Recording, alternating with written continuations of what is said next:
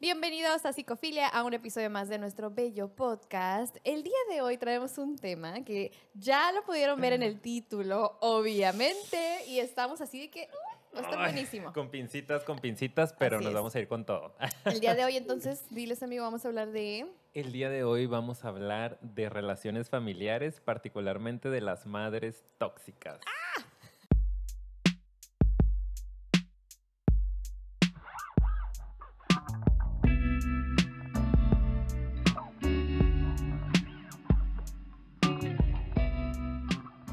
¡Comenzamos! No, todavía quiero más música ¿Ah, en el sí? intro. es cierto, ya comenzamos. Ok, ya comenzamos, ya yo.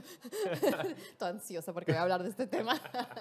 ¿Cómo estás, amiga? Aparte Muy de bien. ansiosa por el tema. Muy bien, muy emocionada, la verdad, porque sí me gusta mucho.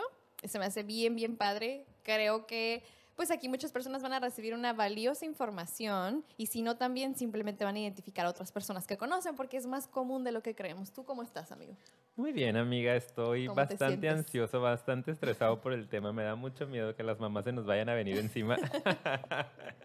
Puede ser, puede Pero ser. emocionado también porque es un tema bien, bien importante, de mucha relevancia en. El aspecto psicológico.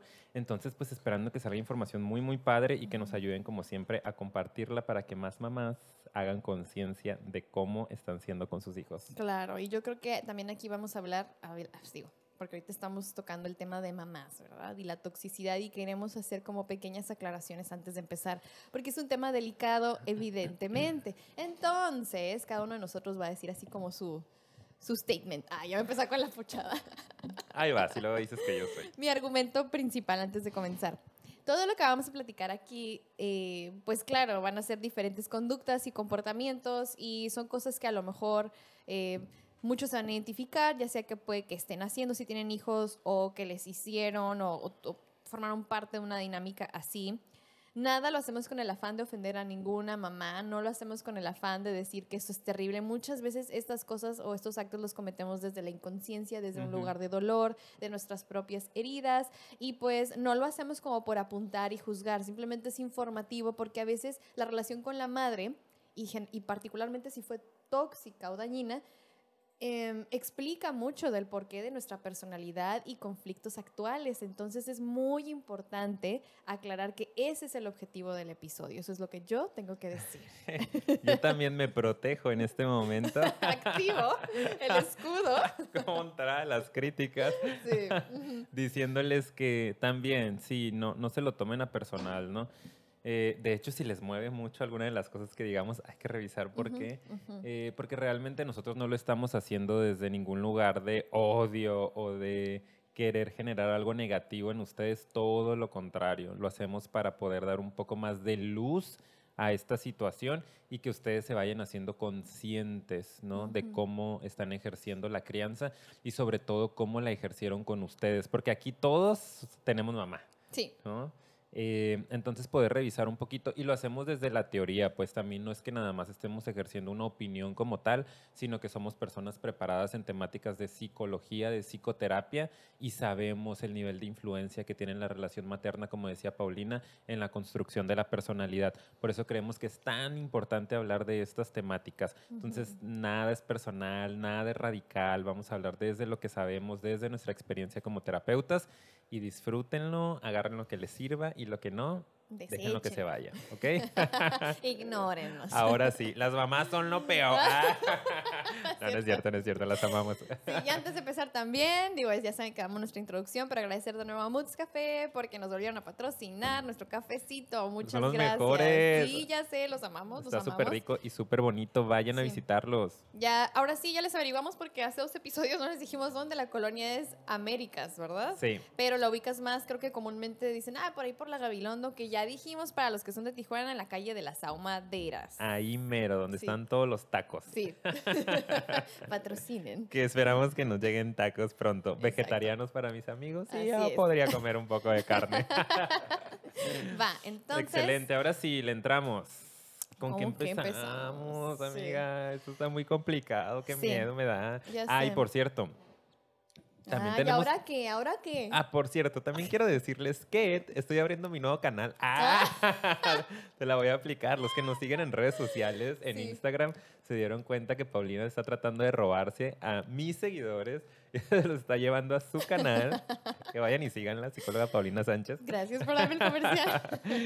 Eh, no, pero no hay ninguna promoción. Nada más quería decirles que no crean que solo le vamos a dar a las mamás. Sí. También Ah, va a haber para los papás. Vamos a hacer un episodio. No crean que nosotros nada más juzgamos a las madres y que entramos en esa cultura machista que de repente nos han hecho por ahí la aclaración, sobre todo en el episodio de la película Tenemos que hablar de Kevin, que hablamos mucho del análisis ¿no? de los padres de Kevin. Eh, se menciona mucho esto, ¿no? Como de Ujú. que, ay, la más la mamá, siempre se fijan en ella y el papá, ¿qué onda? Bueno, este episodio se los dedicamos a las mamás que afortunada o desafortunadamente sí tienen mucha presencia en el desarrollo de un niño, pero también pónganos en los comentarios si les interesa que hablemos de los papás tóxicos, que Sí. también hay mucho de eso, ¿no? Digo, tenemos la idea, tenemos planeado, pero solo se hace si ustedes lo piden, ya saben. Déjenos en los comentarios. Muy bien, ahora, Ahora, sí. sí. Pues mira, yo estaba diciendo hace rato, es muy importante comenzar a hablar primero de, pues valga la redundancia, qué importante es el vínculo con la mamá. Ujú. ¿Por qué es tan significativo? ¿Por qué a veces nos deja tan marcados? Que yo creo que mucha gente puede ya más o menos tener una idea de qué importante es y por qué es importante. Pero vale la pena que hagamos este pequeño análisis, de, ya saben, como que este punto de vista un poquito más psicológico, ¿verdad? De que, claro, obviamente es la mamá, la quieres, la adoras, te dio la vida, te cuidó, te crió, se supone. Y este, y pues claro que va a generarse un apego, ¿no? Que eso es una de las principales cosas también que, que buscamos, ¿no? A ver qué tal está este vínculo entre madre e hija, pero a veces no se da de la mejor manera ni la, ni la, la manera más saludable. Dije madre e hija, pero es madre, hijos, hijas, o sea, de, de lo que sea. Yo considero, ¿no? Para ir empezando de eso, que pues cómo no va a ser importante si es como la relación primaria, diríamos, ¿no? Es como, es la base de todas las relaciones, que sabemos que también la relación con el padre, pero vámonos hasta lo más básico que es, pues, creciste dentro de esta persona, ¿no? Y hay Sí. mucha teoría también al respecto, ¿no? Y cada vez más de cómo desde el embarazo, ¿no? Ya hay un vínculo bien fuerte y hay una conexión y se perciben emociones y el bebé obviamente también resiente ciertas cosas o episodios que puedan vivir, eh, que pueda vivir durante el embarazo la mamá. Entonces, por supuesto que va a ser pues la más significativa, ¿no? Esa es mi Claro. opinión para ir empezando. Sí, y es clave, ¿no? La mamá es clave, por más que yo sé que a veces cuando hablamos de esto, muchas mamás eh, se defienden. Mi mamá, particularmente hablando. Hola, mamá, te amo. Este, pero de repente es como que, ay, ahora resulta que todo es mi culpa, ¿no? Que yo soy la única culpable de tus cosas este, malas. Y yo de las buenas también, no te preocupes, ¿no? sí. Tanto de las malas como de las buenas. Ujú. Pero sí, desafortunada o afortunadamente, las mamás tienen demasiada influencia en lo que vamos a hacer como personas. Justo como lo dijiste, ¿no? Pues es que es, eh, es de ahí salimos, pues, ¿no? Exacto. Y es la persona que en la mayoría de los casos va a estar más presente en nuestros primeros años de vida. Ujú.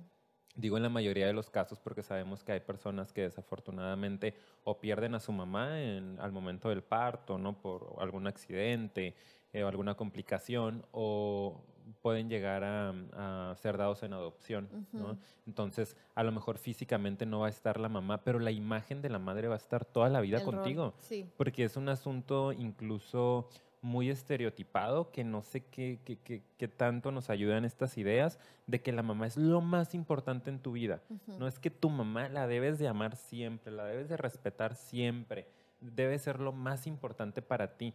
Y son ideas que sí nos ayudan en muchas ocasiones, pero en otras nos generan mucha culpa y nos estorban. Sobre todo, por ejemplo, si yo fui abandonado por mi mamá a la hora del nacimiento, no me da en adopción, y a mí me han dicho, todo el mundo me dice que la mamá es lo más importante, pues entonces esa persona que es lo más importante para mí me abandonó y me dejó y me rechazó. Pero debo de amarla de todos modos porque me dio la vida, pero la odio porque no está conmigo y me hizo sufrir en muchos sentidos y se empiezan a generar todos estos enredos en la personalidad que van a ir notándose en ciertas conductas, en ciertas emociones, en cierta forma de relacionarse.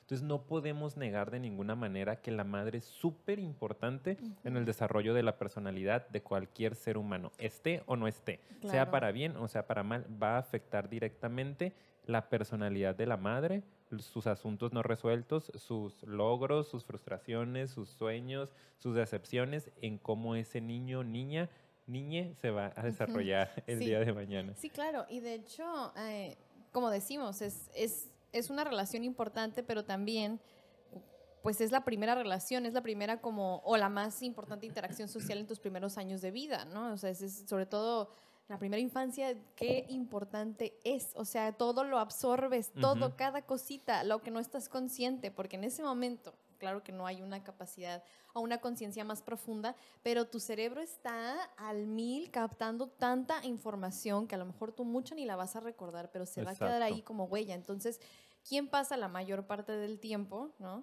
Eh, en este caso, suponiendo que es tu madre, que sí estuvo presente, porque ahorita aquí estamos hablando de una ausencia, ¿no?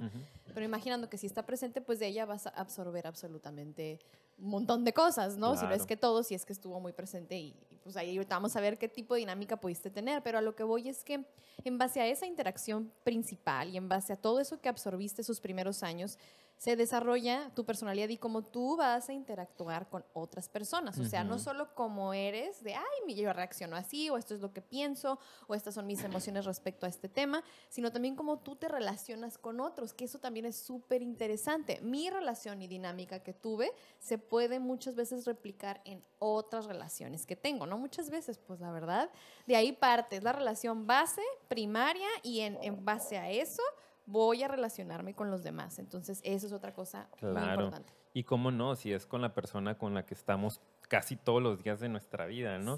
O al menos de la que esperamos que esté con nosotros todo, todo el tiempo. Em, como decías, ¿no? Es la persona que nos gestó. Estuvimos fusionados con nuestra mamá durante nueve meses aproximadamente y después en los primeros meses de vida del, del, niño depende completamente de la mamá. De hecho, sigue fusionado, ¿no? Hay una incapacidad del niño para poder verse como un, un, ser separado e independiente, sino que él todavía se sigue sintiendo como que es parte de la mamá. Entonces, imagínense una mamá que no, no suple las necesidades del niño. ¿no? Una mamá que si lo escucha llorar no le importa, una mamá que no está presente físicamente, que no lo alimenta, ¿no? Le, este, ejerce la lactancia con él, este, una mamá que incluso es agresiva, una mamá que a lo mejor tiene un problema de salud mental grave, que está en una depresión, que está psicótica. O sea, todo eso va a ir generando algo en el niño que para empezar como bebé siente que es parte de ella y vibra en la misma sintonía en la que está vibrando la mamá, ¿no? Por llamarlo de alguna manera. Eh, y después, cuando te empiezas a separar, pues sigues esperando que tu mamá al año, a los dos años, a los tres años, a los cuatro, a los cinco, cumpla tus necesidades, porque es la encargada de tú como niño no tienes la capacidad de valerte por ti mismo. Y hay mamás que de pronto esperan que el niño sea un adultito, ¿no? Sí. Y ahorita vamos a ir describiendo más a profundidad varios tipos de mamá que pudimos categorizar. Pero vayan revisando ustedes qué importante es esto entonces. O sea, estamos hablando de que este ser depende completamente de ti. Y todo lo que tú hagas o dejes de hacer va a impactar directamente en su personalidad. Claro. Y ahí, ok, podríamos seguir analizando muchísimo. a ver, ¿cómo van? Así como, como profe, como en mis clases de línea. ¿Se va entendiendo? Pues pónganme en los comentarios si hay alguna duda y les profundizamos o seguimos. Porque es que lo que iba a decir es que podríamos hasta nada más ponernos a filosofar toda una hora de la importancia de este vínculo, solo de la importancia. Entonces, queríamos, claro, dar una pequeña introducción, pero ahora hablando de esta importancia, imagínate si empezamos a ver, y hoy lo que vamos a analizar, que hay conductas tóxicas o vivimos bajo cierta toxicidad durante nuestra infancia. Ahora, para definir a qué nos referimos con tóxico, siento que este término se está popularizando mucho y ya cualquier cosa, así como cuando al principio el bullying y todo era bullying, ya me estás haciendo bullying. Sí. a ver, no tal cual, este, creo que esto también, de repente ya cualquier conducta negativa, ¿no? Que si, por ejemplo, ¿no? yo tengo rasgos de personalidad ansiosa y de repente soy medio controladora. Eso no me hace en sí una persona tóxica, ¿ok? pero hay personas tóxicas que son controladoras. Entonces, ¿cuál es la diferencia acá entre un rasgo y ya toda la estructura de personalidad? Bueno, pues esa, de hecho, ¿no? Que hay personas que prácticamente están estructuradas en su mayoría por comportamientos muy dañinos. Si tú tienes uno que otro, no te hace tal cual una persona tóxica, ni a tu madre la hace una madre tóxica. Es cuando vemos que en todo este listado que vamos a darles de cada las categorías, predomina, ¿no? Predomina y pareciera que eso tiene más peso, todas esas conductas. Por lo tanto, esa relación en verdad lastima y en verdad genera toxicidad porque te quita, no te aporta, te drena de energía. A eso nos referimos con ese término. Exacto, eh, porque es evidente que no hay madre perfecta, ¿no? Como no hay padre perfecto, como no hay hijo perfecto, como no hay ser humano perfecto, simple y sencillamente. Ni estamos nosotros esperando, por eso hacíamos las aclaraciones del principio, que una madre pueda ser perfecta o que nuestras madres hayan sido perfectas en su momento. No, solamente estamos tratando de entender un poco más de cómo funciona esto y sí poner luz a cuando haya una personalidad tóxica, pero tóxica desde lo que acaba de explicar Paulina, ¿no? Desde que en su mayoría sus conductas, sus emociones, sus eh, pensamientos sean dañinos o sean destructivos para ti, pues que entonces esta persona pueda atenderse, ¿no? Y pueda recibir una ayuda profesional o una orientación profesional para que no dañe a sus hijos. Claro, así Ese sería más o menos como el punto de este episodio. Sí. El, dar luz a eso. Pero no se enganchen con que, ay, mi mamá una vez me exigió estas calificaciones. Te pasaste, ¿no? Por tu culpa. Ya, Qué tóxica eres. no. los psicólogos dijeron que eres una tóxica, que te debo de internar en el psiquiátrico. Ah, no, no, va por ahí. ¿Ok? Va. Muy bien, pues vamos empezando, amiga, con, los la tipos de, de madres que traemos por ahí que... Ay, Dios mío. Eh, a ver, ¿quién se identifica con esto? Sí, primera que nada, vamos a Tenemos... ¿Quieres empezar tú o yo? Con la primera. Yo la digo y tú la explicas. Sí, sí, sí, sí. Empieza. Todas. Oye, ¿se fijan qué nerviosos? ¿Ves? Sí, sí, la relación con la madre aquí, ¿no? Es que, claro, es de lo que más mueve, ¿cómo no? Sí, sí, sí. Eh, la primera madre que tenemos aquí es las madres violentas o las madres negligentes, también les podemos llamar así, ¿no? Y por madres violentas nos estamos refiriendo un poquito a las madres que son agresivas, ¿no? Hay diferentes tipos de agresividad y ahorita los vamos a ir revisando también un poquito más adelante.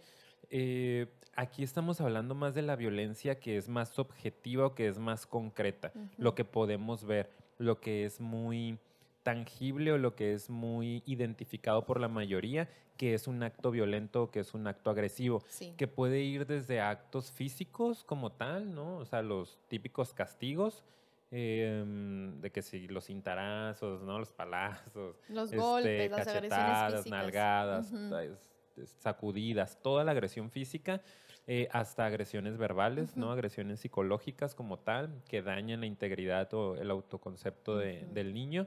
Eh, hasta madres que pueden llegar a ser muy, muy violentas, que a mí me ha tocado ver casos dentro de la consulta y que he sabido, y todos hemos sabido en las noticias, de madres que llegan ya a niveles más altos de abuso, ¿no? Que pueden incluir tortura, abuso sexual, explotación, trata, entre otro montón de barbaridades, que no los puedo llamar de otras formas, que llegan a existir.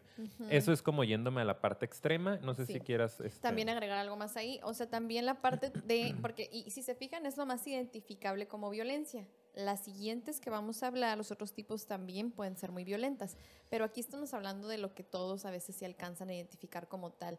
Otra cosa que puede suceder aparte de esto es que sean mamás algo ausentes emocionalmente, que eso también e, es, bastante negligencia porque hablamos de mamás que ni siquiera se fijaron mucho o cuidaron mucho tus necesidades básicas, ¿ok? De comida, cuidado, aseo, incluso escuela, ¿no? De que, es que no estuvo, no vas a la escuela o no te llevé y mucha ausencia, mucha inestabilidad emocional e incluso física. Aquí también podemos entrar en esta parte, ¿no? Se incluye yo creo que aquí también las que abandonan, yo creo. Eh, y no solo es una ausencia emocional, repetimos, es emocional y es físico, eh, eh, es muy fuerte. Y yo creo que empezamos con este porque deja unas consecuencias, pues, fatales, ¿no? Que es otra cosa que queremos platicarles. Vamos a ver el tipo de, mamá y, qué consecuencias podemos ver, ya sea porque lo, hemos visto con nuestros pacientes y, también lo conocemos, ¿no? Consecuencias eh, a nivel psicológico en las personas que crecieron con una madre así. Pero también se incluye esto, ¿no? Dentro de la toxicidad es no atender ni siquiera los cuidados básicos de amor, cuidado, repito otra vez, aseo, etcétera, etcétera, que tú dices, oye, pero eso es obvio, ¿no? ¿Cómo tu mamá no va a proveerte de hasta lo más esencial? Pero hay muchos casos así, lamentablemente. Entonces, claro, es en diferentes niveles, ¿no? Hay mamás que a veces por cierta distracción, eh, que por cierta negligencia, ¿no? Como lo dice aquí el- el- el- esta categoría, mm, se distraen, ¿no? O hablábamos también de esta inmadurez que llegan a tener las mamás, que ahorita vamos a profundizar un poco más en esto. No se dan cuenta de lo importante que es cumplir o suplir las necesidades de un niño, ¿no? Porque ellas están en un proceso de desarrollo a lo mejor muy temprano, son madres adolescentes, Eso ¿no? sí.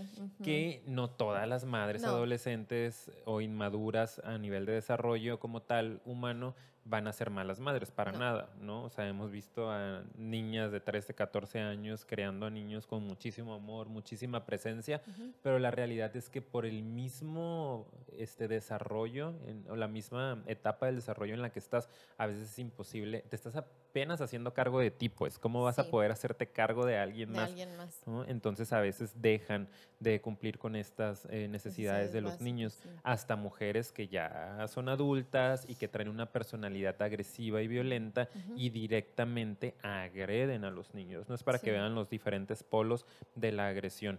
Eh, puede ser como muy sutil, como de que, ay, me distraje, o ando yo con mis rollos emocionales, o con el novio, o no estoy porque me voy de vacaciones cada semana, bla, bla, bla. O puede ser la madre que estoy contigo todo el día, sí te doy de comer, pero te culpo porque me tienes aquí, ¿no? Encerrada, No y porque yo no quería te tenerte, Ujú. y porque tu padre nos abandonó, y entonces la carga la tengo yo. Y es como meter toda esta culpa, ¿no? A los niños, hasta sí. quien se descarga de su estrés y de sus conflictos de vida a través de los golpes, ¿no? Sí, y de hecho ahorita que hablabas de las mamás que, también traen esta onda en la inmadurez, voy a agregar otros ejemplos, Claro. porque a mí me toca ver mucho eh, y a ver quién se identifica, ¿no? A veces también son mamás, puede que hayan tenido a sus hijos muy jóvenes o no, pero tienen este tipo de personalidad sin madura, pero que, que pareciera que hasta es más tu hermana que tu mamá. O sea, como que traen un caos, ¿no? Y mucho drama en la vida. Y ahorita que hablabas de, no, que si el novio, ah, pues que si este novio, que si este otro, que a lo mejor ellas mismas están pasando por una relación tóxica con alguna pareja y como que no pueden ni con su propia existencia porque son muy inseguras y sus recursos son muy básicos y como que se desbordan muy fácilmente y de repente no pueden estar como figura materna, ¿no? Claro. Y uy, lo que puede causar eso en algunos niños, ¿eh? Ujú. muchos, muchos tipos de cosas que no sé si ya deberíamos ir empezando con algunas de las consecuencias. Pues sí, Le entro ahí Vamos porque a se me ocurren. Sí. Es que yo ahorita, de hecho, también tengo una paciente que así, ¿no? Como que un poquito de caos. No necesariamente que, que fue una mamá en ese sentido, por eso digo, no se identifica. Hay una negligencia, pero no.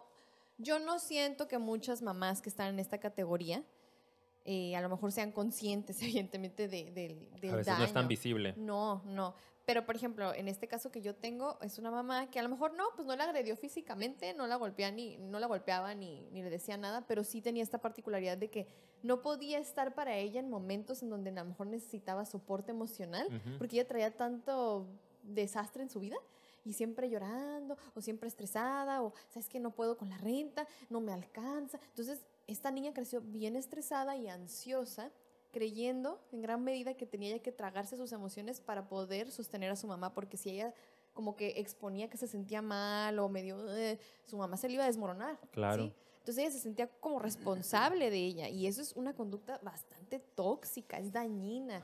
Repito, a lo mejor ella, obviamente la mamá en, en- en su crisis, pues no estaba viendo eso, pero es muy, muy dañina. No saben de verdad el tipo de marca que deja. Con tanta inestabilidad llega la ansiedad, el estrés y yo creo que aquí una de las marcas más grandes es que estas personas crecen, digo, es que en, en todas, en cada una de estas, yo creo que es lo que causa, pero aquí a veces es una marca muchísimo más evidente de sentirse totalmente desvalorizados. Sí, No esa, tengo esa valor. es Sí. la herida principal. Yo, ajá, yo creo que por eso te digo, y es que se repite en todas, ¿no crees? Sí. Un poquito, como no soy suficiente, pero aquí a lo mejor es más evidente en el sentido de que hay una autoestima súper baja, de que hay una herida y un vacío muy, muy grande y hay un hueco dentro de ti como de nadie me quiere, ¿sabes? Y nadie me va a querer nunca y por cualquier cosa me van a abandonar y por cualquier cosa me van a rechazar. Eh, yo creo que ahí es donde más vemos la carencia y la necesidad. Claro. No sé tú qué opinas. Incluso en algunas ocasiones sintiéndose merecedores de los malos tratos. Ándale, sí. ¿no? Eso Porque también así es algo. creciste. O sea, es lo que decía yo hace rato, ¿no? Como la interacción, la primera interacción de tu vida fue malos tratos, así es como van a ser todas las demás y esto es normal. Entonces, lo crees normal, crees que lo mereces, muy inconscientemente dices, ¿qué hay de malo aquí? Aunque conscientemente digas, bueno, como que sí creo porque me están haciendo comentarios de que a lo mejor me dejo pisotear mucho, lo que sea, pero hay algo dentro de ti que lo está permitiendo, que es pues esa primera relación que marcó y definió las demás. Claro, y lo adaptas, ¿no? Como parte de tu personalidad o como parte de lo que incluso vas a ir buscando por la vida para sentirte en cierto control, en cierta zona conocida, ¿no? Cuando hablo de sí. confort, se, se- se escucha muy feo, es como. ¿cómo va a haber confort en eso? ¿Cómo una persona va a estar cómoda con recibir maltratos, ¿no? Con recibir golpes de su pareja? Bueno, pues me refiero a, es un área conocida, ¿no? Desde que estaban muy chiquitos aprendieron que esto era parte de la relación de amor, ¿no? Que tenía que incluirse en este vínculo, en esta transacción, ¿no? En esta, para que tú me puedas querer, yo tengo que soportar tu estrés, yo tengo que soportar tus golpes, yo tengo que soportar tus crisis, ¿no? Tus, este, eh, colapsos ansiosos o, o nerviosos, para que entonces tú puedas sentirte mejor, ¿no? Y es parte de una dinámica que se repite mucho en las situaciones de, violencia familiar o de violencia en la pareja particularmente. Entonces es, es, es tremendo, ¿no? Y la herida principal, yo también lo estaba pensando ahorita, dije, es esa, es la falta de amor propio, ¿no? Una madre que te violenta es una madre que te está eh, reflejando constantemente o te está haciendo introyectar, ¿no? Este, meter a tu cabeza el no vales. No vales. No eres suficiente, no eres merecedor de un buen trato, ¿Sabes qué? Más que no eres suficiente, no vales, ¿no? no vales. Porque sí. siento que la insuficiencia es como no alcanzo, pero ahí estoy. Y eso viene en las, Sí, en las siguientes, Y ¿no? aquí es no vales. no vales, o sea, no eres mm, digno, pues, de mi amor, ¿no? Como tal. Eh, y de repente hay mucha ambivalencia en estas madres, porque sabemos que son madres que a lo mejor pueden tener estos colapsos, pero después hay mucha culpa, porque son humanas, ¿no? Claro. Obviamente. Y claro que después de descargar, de que les dominara el estrés y la ansiedad y el coraje, y pum, le metieron la golpiza al niño, después están llorando, ¿no? Me arrepiento, perdóname, yo te amo, lo hice por, por tu bien, porque eh, yo necesito que tú seas un buen hombre o una buena mujer. Y de Pórtate bien mejor para que ya no causes esto. y luego van y le compran el regalito, ¿no? El Porque círculo de es la este- violencia. Exacto.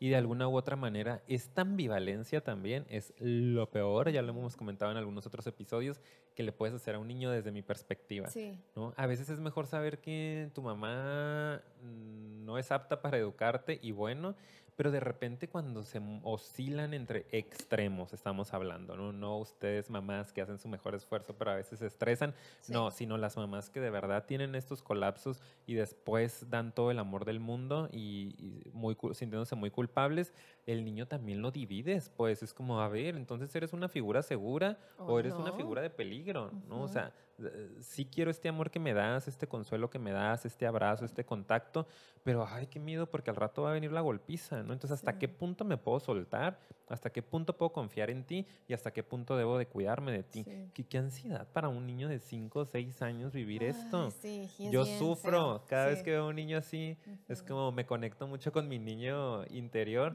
y digo como, ay no, no, no, No. sean así, el niño no tiene la capacidad, no tiene los recursos para defenderse, para decir, aquí no quiero estar, Me voy, bye, bye, con ¿no? permiso. Sí, amor propio. O sea, pues no. No, el niño solo está recibiendo y recibiendo y recibiendo y tiene demasiadas necesidades, tanto físicas como afectivas.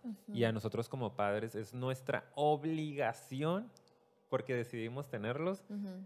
Suplirlas. Punto, no hay de otra, ¿no? Claro, así Me pongo es. intenso porque Sí. no es un juego. Claro es que, que no. no. es- de verdad no es un juego, pues no es un gatito. Wow, Ricardo, cálmate. wow, wow, wow, wow, wow. Quise bajar, un- quise bajar un poco la intensidad. Ay, sí. Digo, afortunadamente no es mi caso No, como tal. el mío, pero es eh, fuerte. Pero tengo muchos pacientes que han pasado por situaciones así, ¿no? Y cada vez que conecto con ellas es como, me enojo mucho con la vida.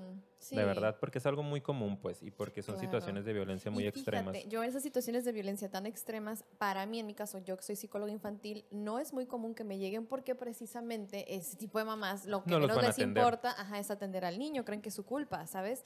El niño, la niña o lo que sea, ¿no? O sea, ya sabemos. Pero el punto es que... eh, A mí me van a llegar como adultos. Claro, es lo que te iba a decir. Y a, y a mí lo que sí me llegan son papás que después puede que caigan en otra toxicidad si Ajá. vivieron una infancia así, porque eso sí es lo que he visto cuando, ay, traen a su niño y veo que de repente vivieron una infancia de este tipo, ahí es donde sí lo puedo llegar a ver, ¿no? Pero ya ahí el tema es más bien cómo hacerle para no repetir eh, patrón o cómo hacerle también, no tanto para repetir, sino para no educar desde el trauma, ¿no? Que eso ahorita lo vamos a platicar. Pero bueno, Claro. yo creo que podemos dejar ese hasta aquí. Ay, yo porque quiero no seguir sé vamos de hablando, amiga. Yo tiempo. quiero seguir hablando. De hecho, no importa que quede largo. Desde ahorita te estoy diciendo que no me No importa. importa. No me Y importa. prepárense, vayan por sus palomitas o vayan Sí, por su pausen. cafecito. Sí. Porque esto porque va esto va para largo. y Sí. A mí no me van a callar. Nadie me censura. Exacto. Segunda, Bueno, que esa también es bien común. ¿Quieres empezar también? Tú tienes mucha experiencia porque dices que te llegan muchos casos así, amigo, ¿eh? también, también. Sí. Es que también de los primeros. Y ay, Sí. no, he escuchado tanta cosa que. Sí, a mí de los últimos es de los que más me llegan y ahorita vamos a platicar por qué, pero. ¿quieres empezar con El este? segundo tipo de madres que tenemos el día de hoy, eh, después de habernos las acabado con las madres violentas, lo sentimos mucho. Este, tenemos a las madres que, ay, estas también, Sí. cómo me gustan. Estas sí me, me gusta recibirlas en la consulta, Sí. como madres, ¿no? Ujú. No como este producto de una madre así, sino Ujú. como ellas las que están ejerciendo este tipo de crianza. Y son las mamás ansiosas o les podemos llamar también para que ustedes ubiquen un poquito más, mamás exigentes. Sí. ¿no? Son las típicas mamás que viven en ansiedad, viven en el perfeccionismo, viven en la exigencia, viven en la cuadratura, en la rigidez mental y educan desde ahí. ¿no? Son mamás que exigen demasiado a los hijos y son mamás muy perfeccionistas, muy controladoras. Control, esa es otra Es una palabra clave, ¿no? Sí. Controlan mucho a sus hijos. Sí. Eh, no sé juzgan si quieras... mucho también. Ajá, sí, sí, yo ahí voy a agregar, juzgan mucho. Precisamente tenemos Avienta que tus entender- ideas, amiga, Sí, y ahorita las yo- cachas. ahora me toca a mí Ok, muy este, bien. trabajar con lo tuyo. Ajá, sí. Pues déjame decirte que mi madre... Ah. Miren, cuéntanos, cuéntanos sobre tu madre. Ah. Pues mira, la cosa aquí, de hecho, sobre todo con el perfeccionismo, que esto es lo que iba a decir, este, es que sí, yo creo que el perfeccionismo tenemos que entender que es una manera de vivir en la cual tenemos un estándar muy alto de cómo deberían ser las cosas. Por lo tanto, lo que no entre ahí es, o sea, es muy duramente juzgado, porque así es como se, se ve para este tipo de mamás. No debería. Y debería es una palabra muy fuerte, ¿ok? Los perfeccionistas a veces, eso no es, ¿ok? O es perfecto o todo lo demás no entra, ¿sí? Entonces es algo tan rígido, tan cuadrado, tan exigente que claro que es duramente juzgado. Entonces puede que sean mamás que critiquen mucho. Es como, ay, ¿eso te vas a poner? Ujú, Ay, nada más fue eso. Nunca es suficiente, básicamente. Y, ay, me meto en tu vida y empiezo a querer controlar. ¿no? A veces un poquito castrosas. Y por eso viene con mucha ansiedad y necesidad de exigir eso de la otra persona, ¿no? Y, y- y esto, ¿cómo no va a ser tóxico, queridos escuchas? Muy dañino, muy dañino, porque a eso es a lo que nos referíamos. Digo así de... Mm. mm. Y es que, mira, yo sí les voy a poner un ejemplo, ¿ok? Yo sí les voy a poner un ejemplo. Yo no, yo no consideraría a mi mamá en particular como que fue en su mayoría tóxica, por eso digo. Sí, o sea, yo tampoco. pero mi mamá sí tiene eh, ciertos rasgos de personalidad, más así como es muy perfeccionista, por ejemplo, ¿no? Chócala, Sí. amiga. no, son tóxicas, las no queremos decir mucho, que sean las tóxicas. amamos. Y esto yo, por eso quería decir, mira, este es un buen ejemplo de lo que hablábamos al principio. O sea, a lo mejor tu mamá sí tiene ciertos rasgos, pero no quiere decir que la mayoría de tus días lo viviste así. si sí fue así y hay, y hay una herida de verdad no te puedes llevar bien con ella, ah, y hay un foco rojo de que a lo mejor sí hubo mucha toxicidad. Eh, sobre todo cuando ves ese daño en la relación ya que creciste.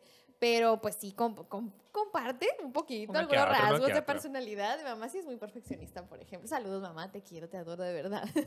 Saludos, Nora. Pero sí, o sea, yo puedo ir decir que si uno de repente, sin querer, se queda así como, ay, bueno, entonces tengo que ser así y eso no es, y, y sí te vuelve una persona algo cuadradita de repente, ¿no? Rigidonesa. A little bit. Little bit. Entonces sí, yo creo ahí por experiencia puedo compartir un poquito de lo que yo viví, ¿verdad? Pero sé, ¿no? Que pues, la mayoría, como digo, de un- desde un lugar de mucha inconsciencia, pues claro, es, por eso digo, es que son mamás de repente que sí dicen, no, pues esto es, esto es la vida, ¿no? Yo así la Ujú. interpreto, esta es mi realidad y así es como deberían ser las cosas. Entonces, ¿cómo no voy a querer que mi hijo mi hija viva bajo ese régimen, ¿no? Porque yo considero que eso es lo mejor y pues quiero lo mejor para mi hijo, para mi hija, pero pues eso de- no es la realidad. Claro, y desde su perspectiva no están siendo exigentes, ¿no? O Muy sea, importante. la mayoría no, no se consideran, sobre todo cuando son rasgos. Ya cuando es una mamá más tóxica como tal, pues a veces lo alcanzan a ver y, y lo defienden, ¿no? Como es que así debe de ser y es por su bien. Volvemos a lo mismo, que desde ahí se defienden muchas mamás, ¿no? Que es por el bien. Yo quiero crear un hombre de bien o una Sí. mujer de bien. Y pues a veces terminan haciéndolo sentir de cierta manera que ahorita les vamos a definir un poquito más. Eh, um, pero estas mamás también generalmente crean una expectativa Ujú. de cómo debería de ser su hijo. Ujú. Y en muchas ocasiones, lo que le comentaba Paulina, creo yo que es también por, por ciertas frustraciones que pueden llegar a traer estas mamás, ¿no? Oh, sí. Dentro de ellas. Me acordé de la mamá de Nina. Vayan a ver el Ay, análisis de Black Swan. Ahí sí. está el ejemplo perfecto de este tipo de mamá. Exactamente. Vayan a her, verlo, vayan sí. a verlo. Eh, porque es una mamá que de alguna u otra manera está frustrada y Ujú. no alcanzó sus sueños, ¿no? Y no se siente completa y se siente insuficiente. Y esa exigencia que trae contra ella misma es una exigencia que inevitablemente van a proyectar. Cuando no la has hecho consciente, cuando no tienes trabajo terapéutico, te vives desde tu realidad, desde tu mundo interno, desde lo que tú conoces y lo que tú percibes. Y Sí. acuérdense que cada realidad es diferente. Entonces estas mamás, pues ellas son muy exigentes con ellas mismas, como no hay conciencia de su exigencia, la proyectan contra los hijos Sí. y les exigen que sean los hijos perfectos, Ujú. ¿no? Entonces, pues siempre están esperando un poco más de ti y generan esa expectativa que les digo del niño que todo le sale bien, Sí. ¿no? Y se lo aplauden cuando todo le va bien y se molestan cuando las cosas van mal y no aplauden el esfuerzo del niño, sino que se enfocan nada más en el resultado. Sí. Y, y sobre todo si el resultado, incluso a veces aunque el resultado sea positivo, se enfocan en lo que pudo haber sido mejor. O sea, ven más el negrito en el arroz, como decimos, Sí. ¿no? Y un ejemplo clásico, hay muchos ejemplos, pero hay uno muy, muy interesante que se repite mucho, es la obsesión con las calificaciones. Oh, Sí, de que tienes que tener las mejores calificaciones. Aquí a mí me traes puro 10, ¿verdad? O 9, y si bien le va, ¿no? Porque hay unos que ni 9 les dejan. sí, no, mamás. 10, porque Sí. 9, o sea, ¿qué te falta? Te estoy dando todo, porque un 9, ¿no? Es tu único trabajo, estudiar. De hecho, hay muchas mamás que, y yo eso no lo recomiendo para nada, siempre que me llegan con la frase de, es que les, siempre les pregunto, esa entrevista, ¿no? Y, ok, ¿qué responsabilidades tiene el niño? Pues, ¿a qué te refieres, no? Así de que, no, pues en casa, en que apoya, tiene alguna tarea, ¿no? Que sea responsable. Pues su única responsabilidad es estudiar, así que yo considero que no, ¿verdad? Es lo único que tiene que hacer. Digo, hay mamás que lo, nada más les dan esa responsabilidad por otras razones, pero las que son porque tienen esta característica, ¿no? De ser un poquito más ansiosas y exigentes, normalmente es porque dicen es que tiene que ser un hijo estrella, ¿no? Las que sí se fijan las calificaciones cuando nada más les dan esa responsabilidad es porque quieren que toda la energía sea en que brillen en la escuela. Entonces, ese puede ser otro ejemplo. A lo mejor alguno de ustedes vivió con mucho, mucho estrés de que tengo que llevar y si no, me va a ir como en feria, ¿no? O sea, me va a ir fatal. Y son estas típicas mamás que lo decías hace rato, ¿no? Como de. "Eh", o sea, pues pudo haber estado mejor. Como que sí, que padre tu 9.9, pero Eh, ¿Sabes? pues y el 10, ¿qué onda, no? ¿Qué te faltó? O como que fulanito si está alcanzando el 10 y tú no lo estás alcanzando, ¿no? Las que mi hijo... Son mamás que tienden a comparar muchísimo. Y son mamás que se viven desde ahí, ¿no? Desde la comparación. O sea, ellas mismas se viven comparando con las otras mamás. De quién es la mamá perfecta, ¿no? De quién tiene este, la mejor posición económica o quién se viste mejor, quién se ve más juvenil. Porque yo las recibo, ¿no? En, en la consulta. Y de repente me doy cuenta de cómo están enganchadas con estos temas. Y a sus hijos los ven como una extensión de ellos, ¿no? O sea, es como, como tú me representas a mí. Claro. Entonces, pues si yo quiero ser la mamá perfecta porque soy muy exigente, pues tú tienes que ser el hijo perfecto. Sí. Desafortunadamente, estos hijos no van a ser perfectos. Van a, digo, ningún hijo puede ser perfecto. Ah, ¿no? Paulina lo logró, pero es un caso especial, está siendo analizado por la ciencia. Luego les contamos cómo fue la fórmula les secreta. platicaré, les platicaré luego. Si quieren ese episodio, por favor, deposite.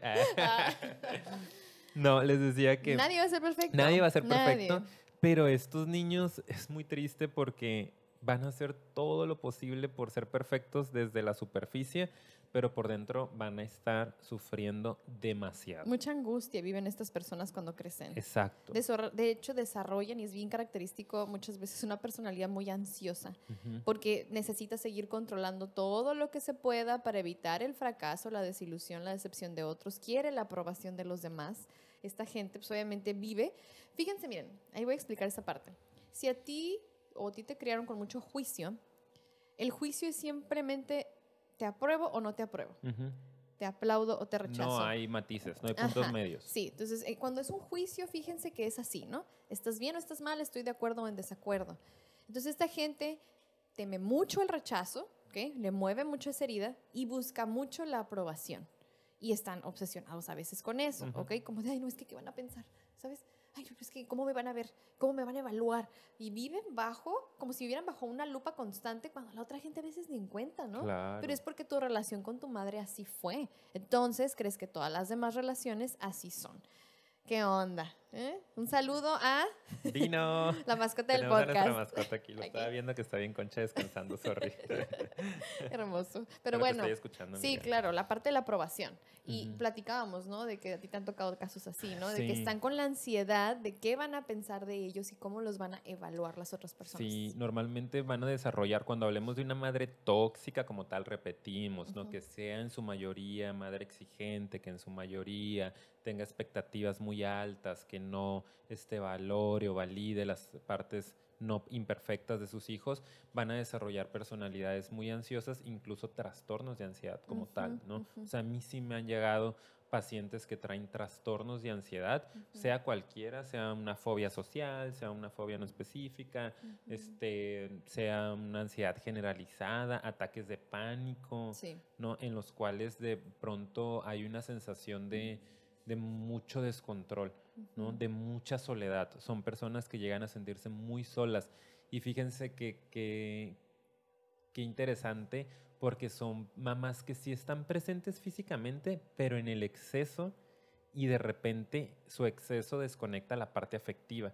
Y esto puede llegar a generar, yo en mi experiencia me he dado cuenta, mayor sensación de soledad que una madre eh, ausente físicamente o violenta. Yo así Mm. lo he visto en, la, en, en- en mi experiencia, ¿no? que no es mucha, sí. son unos cuantos años como terapeuta, pero es algo de lo que alcanzo a ver. Ujú. ¿m? Eh, que son personas que llegan a sentirse muy solas, ¿no? Es que aquí está mi mamá, o sea, se Ujú. supone que es la figura que me debería de dar soporte y me debería de dar Sí. confort Ujú. y me debería de apoyar y me siento solo todo el tiempo. Claro. No siento que no hay nadie que me esté validando, que me esté ayudando a crecer. Como que Claro. estoy incluso luchando contra ella todo el tiempo. Es ¿no? que esa es la característica. Si físicamente estuvo ausente, ¿ok? Eh, que es diferente de, de lo de los golpes, ¿eh? No, hablamos de que físicamente se desconectó bien cañón de ti. Como que la gente a veces se acostumbra un poquito a vivir así, genera ciertas defensas y claro. mecanismos. Y aquí no, no generas esas, sino que está tan sobre ti, pero nunca es suficiente y siempre es como que algo falta, que pues, si algo falta, la sensación va a ser de mucho vacío.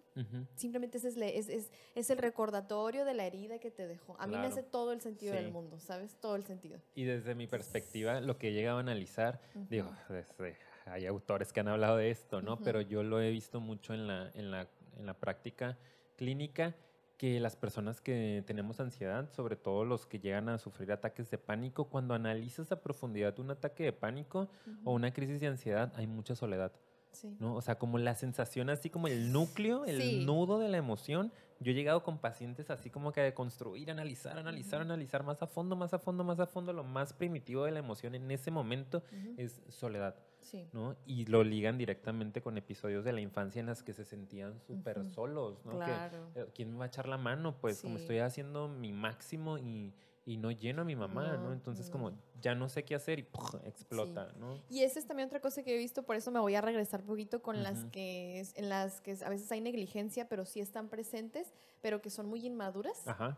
eh, ya yo veo también que muchos se clavan con la parte de la, de la soledad. O sea, de que Ajá. sí estuvo mi mamá, pero si no está proveyendo de, de esos cuidados básicos, o- pues sí, que no es una figura de apego realmente y de seguridad, Sí. hay un, un- el vacío que genera y el miedo a la soledad en esas personas es bien marcado. Tenemos un episodio, de hecho, de miedo a la soledad, me Ay, sí, acabo de está muy acordar. bueno. Deberíamos hacer otro. Sí. A ver cómo nos quedó. Lo voy a ver, aquí se los dejo. Pero sí, este, es que yo creo que tienes razón. Yo aquí me conecto mucho con lo que dijiste. Yo también he visto en gente muy ansiosa, hay mucho miedo a la soledad y esos episodios casi siempre vienen de momentos en los que se enfrentan con eso y colapsan. Es como, no puedo con la soledad. Necesito un soporte emocional. Claro. Necesito una figura que me ayude. Y la realidad es demasiado para mí, Ay, ¿no? Dios o sea, cualquier cosa me puede detonar de pronto la Ujú. ansiedad porque siento que no voy a poder. Está, Sí, está muy está fuerte, interesante. sí. O sea, ya cuando Ujú. te metes así a profundidad a los casos y empiezas Ujú. a tratar de entender el origen, te quedas como que, ok. Y de a mí me encanta, ¿no? El enfoque que manejamos. Sí. Eh, y creo que la idea central en estos pacientes que me ha tocado ver que vienen de mamás tóxicas en, en cuanto a exigencia o ansiedad es la insuficiencia, ¿no? O sea, eso es como algo que teníamos que mencionar, que ya lo hemos hablado mucho en otros episodios, pero que creo que este, este vínculo, el de la madre ansiosa, es el que te genera esa creencia central de no soy suficiente Sí. y mides tus interacciones y mides tu funcionamiento en la vida desde soy suficiente o no soy suficiente, ¿no? Como esto que estoy Mm. diciendo, eh, eh, ay, lo dije bien o lo dije mal, Ujú. ¿qué van a pensar los otros, ¿no? En el trabajo, eh, ¿seré este, apto o no seré apto, ¿no? Ay, no, y si mejor lo dejo y si mejor renuncio, porque tengo pacientes que viven ah, con la angustia, ¿no? De que todos los días van a trabajar y todos los días están pensando, debería de renunciar, no estoy haciendo bien mi trabajo, cuando lo están haciendo muy bien. Súper bien. ¿no? Entonces, de aquí surge esta creencia principal de no ser suficiente, porque pues es desde donde te educaron, básicamente, ¿no? Claro, y bueno, o sea, Son crean... mamás voraces que no llenan. No, sí, y yo creo que pueden haber más consecuencias tanto del primer tipo de mamá como de esta. Creo que estamos hablando de las más comunes. Ya saben que si de repente con algo se identifican y creen que hace falta como que más claridad y alguien le mueve algo en este episodio, siempre invitamos, es muy importante, y nos falta una, a que vayan a psicoterapia. Y pues bueno, yo creo que aquí ya podemos dedicar los últimos minutos a hablar del último tipo de mamá, que yo voy a hacer la introducción aquí. Adelante, amiga. Eh, yo creo que nos fuimos ahorita con las más comunes. Voy a volver a repetir, hay más tipos y hay más consecuencias que pueden haber. Entonces, yo ahorita lo que le estaba platicando a Ricardo antes de empezar es que esta es la que yo creo que ahorita más me toca ver a mí. O sea, a mí me está tocando atender a muchas mamás que están teniendo este tipo de conductas y es muy tóxico y no lo saben, que son las mamás sobreprotectoras. No que antes no hubiera, ¿eh? siempre ha habido. Sí. Pero ahorita siento que hay un boom. Sí. En serio, cañón. O sea, siento que también por tanta información a veces se saturan. Exacto. Y si son mamás eh, muy ansiosas, pues tienden a sobreproteger. Y esa es una de las características, con eso voy a empezar. Casi siempre son, igual que las anteriores, muy preocuponas, con muchos temores, mucha inseguridad. Tal vez fueron criadas bajo ese régimen ansioso también, Ujú. insuficiencia.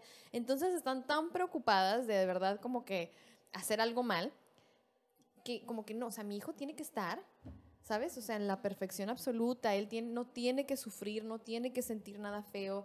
Yo vine a este mundo para hacerlo y hacerla feliz, no quiero que repita mi historia, es otra cosa que suelo escuchar, o simplemente es como, no, o sea, yo, yo, yo quiero que esté contento, no quiero que llore, ay, le doy el dulce, ¿no? O le doy lo que me está pidiendo, o ay, no, pobrecito, lo voy a dejar dormir más rato, que no vaya a la escuela. Como que son mamás que no están dispuestas a ver esa frustración o ese dolor y esas emociones muy importantes negativas en sus hijos y eso las obsesiona demasiado. También temen mucho que algo malo les suceda, por eso hablo Ujú. de la ansiedad. Son mamás que es así como que no se vaya a caer y no se vaya a golpear y no vaya a pasar esto. Y no le vayan a decir nada en la escuela. y, no- Ajá, sí. y son las mamás que viven en la escuela, ¿no? Claro. Es que me le dijeron a mi niño Me que lo rasguñaron. le sacaron la lengua, ¿no? Sí. Y quiero que se haga justicia. Sí, sí. Y En eso el extremo. es muy violento, tal vez ustedes no lo sabían, ahorita vamos a explicar por qué, pero es súper dañino el vivir en la sobreprotección. Hay mucha desconfianza que transmiten a sus hijos. También otra cosa y característica de la sobreprotección es que todo les quieran hacer, que no los dejen ser independientes. Ay, yo te amarro la agujeta. Ay, yo te doy de comer en la boca. Yo te ayudo a bañarte. Todavía duerme conmigo en la cama. Sí, ¿sabes? Todo, todo. ¿Cuántos ¿no? años tiene? 12. y se pasa, ¿no? De repente, pasa. así como que... Sí, Pues es que está bien porque le da miedo en la noche, pues porque será, ¿no? Y no quiero que sienta miedo. O sea, esta súper angustia de que no quiere que sienta nada su, pues su hijo o Ujú. su hija. O sea, sí entiendo. Eso también es muy normal, no crean. O sea, sí es normal que no quieras que sufra tu- tus hijos, pero estoy hablando otra vez de que El extremo el tóxico. extremo. O sea, y yo sí me he encontrado muchas mamás así, Ricardo. La verdad, Sí. sí, ahorita hay mucho. Y digo, está muy interesante también el, el análisis, ¿no? El, el trip, como decimos, de entender qué onda con que en esta generación en la que estamos viviendo ahorita hay tantas madres sobreprotectoras, porque yo Sí. también creo que es un denominador común. Ahí me han llegado muchas mamás jóvenes que a veces tú me puedes canalizar, ¿no? Algunas otras de mis compañeras eh, infantiles o compañeros de, de psicoterapia infantil que me mandan a mamás que ellos notan que tienen cositas que trabajar y la mayoría están en este asunto de la sobreprotección. Y mamás jóvenes particularmente, ¿no? De mi edad, por ejemplo, Ujú. 29, 30 años, que están muy preocupadas por la estabilidad de sus hijos en todos los sentidos, pero en el exceso. Em, y, y estas mamás de repente no saben que lo que están generando en estos niños es inseguridad, ¿no?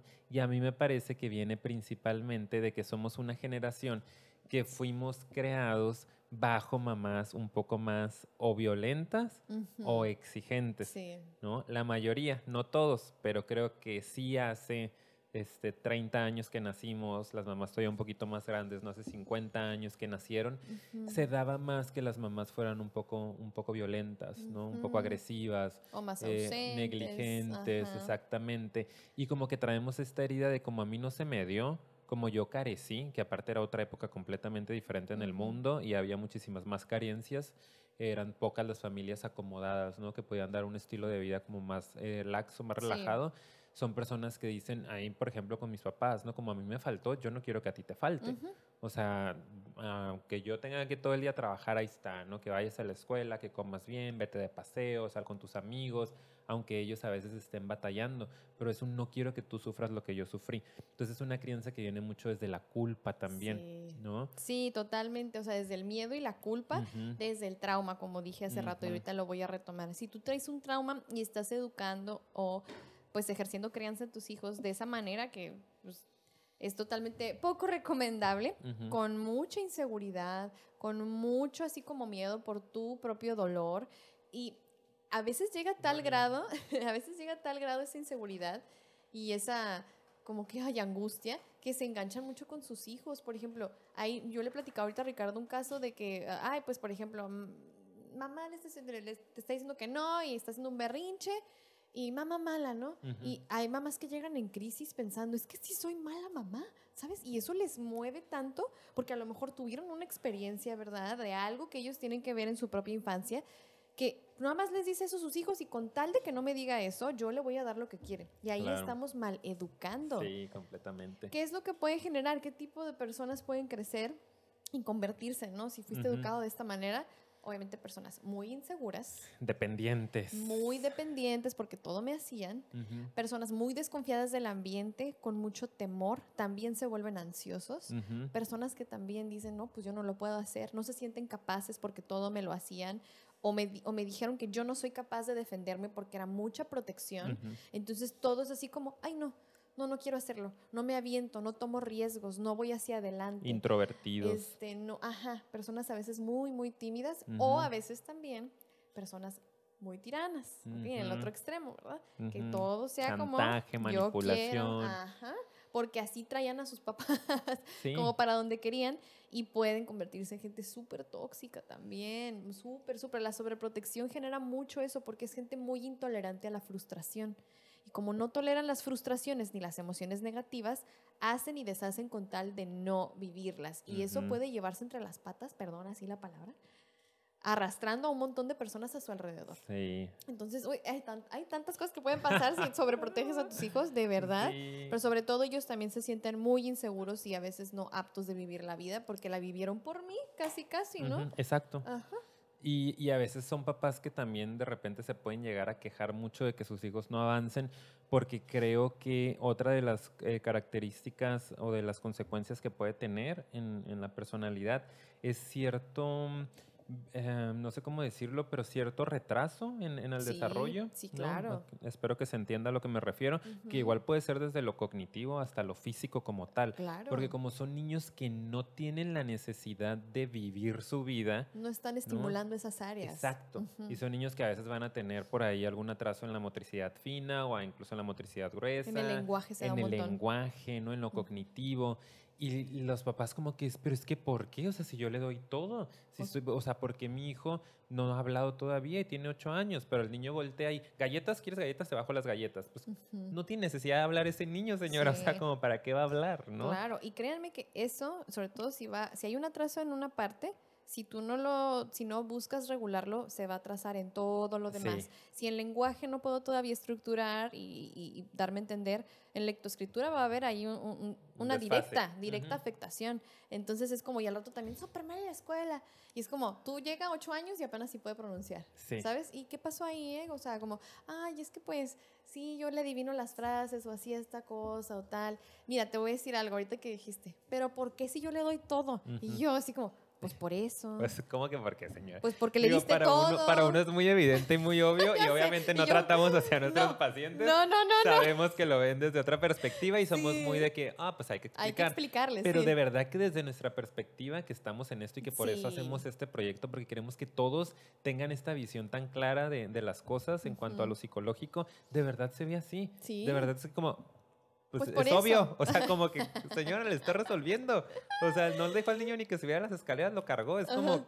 pues, por eso no camina bien. Es como, ¿sabes? Sí, sí. Entonces, pero obviamente nuestro trabajo es Claro. llevarlos al entendimiento de Sí. esto, ¿no? Pero aquí estamos en confianza. Claro, aquí miren, el cafecito hasta se me acabó.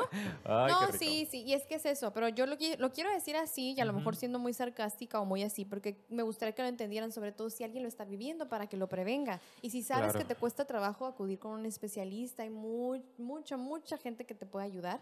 Eh, a, más o menos mover a tu estilo de crianza. O si fuiste educado así, repito, a lo mejor ya puedes entender un poquito más por qué a veces hay tanta inseguridad dentro de ti, tanta sensación también de insuficiencia y de que no vas a poder con la vida. A lo mejor hay algo ahí y si esto te puede dar luz en eso y te orilla o te, te ayuda, más que te orilla, Claro. te ayuda a que puedas tomar una decisión de, de cambiar o mejorar eso. Yendo a terapia.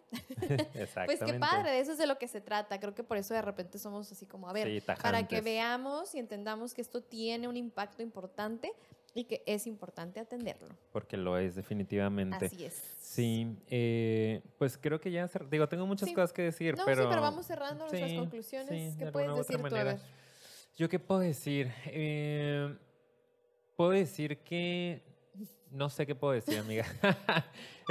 es que estoy pensando entre dos líneas de, de conclusión, ¿no? Sí. Pero la primera yo creo que es eh, tratar de trabajarnos, ¿no? Tratar de ustedes como madres, en este episodio particularmente, ya dijimos, les tocará a los padres darnos cuenta si ustedes están incurriendo en alguna de estas características, si la consideran este, tóxica, porque es algo que está muy presente en sus vidas, por favor, atiéndanse, vayan a psicoterapia.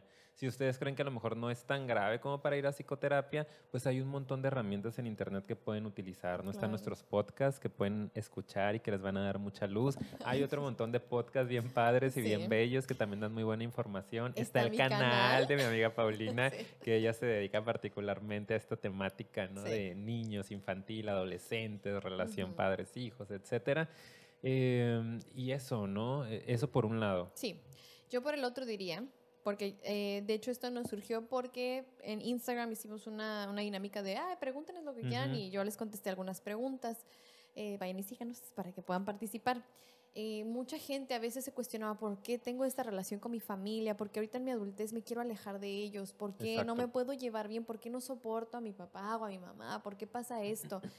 Pues porque hay algo ahí detrás, hay una historia y hay, a lo mejor dije mucho esta palabra en todo el episodio, pero la voy a volver a decir, hay muchas heridas y están inconscientes. Si en verdad tú no entiendes por qué no quieres y no puedes, es porque hay algo ahí que te duele y te está moviendo y puede tener que ver con algunas de estas cosas. Ahora, tú puedes ir y trabajarlas, pero no siempre, o más bien no va a depender para nada de ti que tu familia, tu mamá en este caso en particular, cambie. Entonces, como eso no va a depender de ti, yo algo que sí quería decir en este episodio es que eh, no temamos o no nos sintamos culpables si vemos estas conductas en nuestra familia, el poner una distancia saludable. Esa era mi otra línea. Sí, en el poder aprender a defenderte de esto, porque ahora eres un adulto, ahora sí puedes hacer algo. Eso es lo padre, esa es la buena noticia, ¿ok? De niño, de niña yo la verdad sufrí, me hicieron, la verdad estuvo muy feo, pero ahorita ya puedo hacer algo por mí mismo. Y lo que puedo hacer es, ¿sabes qué? Poner límites. Y no tiene nada de malo. Dirás, es que es mi mamá o es mi papá. es- o sea, es parte de ya tomar una conciencia como adultos responsables de nosotros mismos y entender que a veces hasta nuestra propia familia eh, puede hacer daño también. Entonces hay que tomar precauciones y no pasa nada si tienes que distanciarte. Eso es lo que yo digo. Muy bien, y esa era parte de la segunda línea, ¿no? Por eso se me cruzaban, como que por un lado es entender a estas mamás, ser empáticos con ellas, saber que nadie tiene la vida resuelta, que todos traemos traumas por ahí arrastrando y que bueno, pues hay que identificar y hay que atenderse, pero por el otro lado era esta línea que va en el sentido contrario, de s- uno como hijo, porque incluso en la vida adulta tenemos 30, 40 años y la mamá sigue diciéndote, no como, ay, te vas a poner eso, no como que, oye, en tu trabajo, pues que no puedes trabajar un poquito más, o sea, no te alcanza para esto, para el otro. Em, y, y podemos llegar a seguir siendo objeto de, de todo, de todas estas conductas tóxicas. Entonces, exactamente eso, ¿no? Somos capaces de marcar límites. ¿Es responsabilidad de los padres educar a los hijos? No es responsabilidad de los hijos cambiar a los padres. Exacto. No se enganchen con eso, porque incluso uno como yo, por ejemplo, no psicólogo, terapeuta, como que es como, pues yo tengo que poder, ¿no? Decirle a mi mamá, a mi papá, Para cómo deberían entienda, de, y que entonces que este, trabajen con su ansiedad, yo lo veo muy claro, con su depresión. Es, no te toca, pues, no te Qué enganches con eso. Sí, no te enganches con que los tengas que cambiar. Yo una vez les dije dos veces, existe la terapia, si tú estás sintiendo esto o aquello, no puedo hacer más por ti, ni me toca hacer más por ti. No te quiero mucho, te amo, pero es lo que te puedo ofrecer. Y así tengamos 50 años, si nuestra mamá tiene 70, a la mamá le toca proteger y cuidar a los hijos, ¿no? Entonces, si tú sigues siendo objeto de, de algún acto tóxico, puedes marcar estos límites que Sí. son un poco más tranquilos, ¿no? más relajados, hasta casos en los que se sigue agrediendo, que yo tengo pacientes que lo comentábamos por ahí en un videíto que hicimos juntos para, para el canal de Paulina. Ujú. He tenido pacientes que, han- que a esta edad, a sus 30, 30 y tantos años, siguen siendo agredidos fuertemente por sus papás en Ujú. un sentido de gritos, de ofensas, de críticas, de juicios y que hemos determinado que lo más saludable es, o sea, empezar con mamá, si sigues gritando, si me sigues ofendiendo, me voy a ir, me voy a retirar, ¿no? Si estoy de visita en tu casa y levantarte e irte hasta el punto en el que digo, ¿sabes qué, mamá? Una vez al año, pues, o sea, te visito en tu cumpleaños, te marco, te visito en Navidad, pero me pones mal, ¿no? O sea, me despiertas todo y no haces nada por avanzar y por regular estas conductas. Entonces, límites es súper importante. Defender a ese niño que no se pudo defender en su momento. Mm, Ahora somos los adultos que podemos defenderlo. ¿no? Claro que y decir, sí. no le vuelves a gritar ni lo vuelves a pegar. Con esto vamos a yo. terminar. Sí, muy bien, me encanta. Es Nada más, bonita. nos vamos. Ahora sí, Se acabó. ¿cuánto duramos? Ay, duramos, que- ¿cuánto duramos un montón, Pues lo como sentimos una hora, mucho. Sí, sí, güey. Más no, de una no hora. manches, discúlpenos. Bueno, vamos a ya despedirnos. Ya, ya, aquí, rapidito, vámonos, vámonos. Ya saben que si les gustó, nos pueden dar like, compartir y suscribirse porque eso nos ayuda muchísimo. Vayan a seguirnos en nuestras redes sociales. Tenemos Instagram y tenemos Facebook, Psicofilia Podcast. Espérate, ves que están saliendo también los banners, Ah. acuérdate. Aquí Zup, tiene que salir. zup. ¿Pueden salir rápido, producción? no creo. Ok. Ah, ok. Bueno, también nos pueden escuchar en Spotify, en Anchor, en Apple Podcast, ya saben, igual nos encuentran como psicofilia. Nos vemos hasta la próxima. bye bye.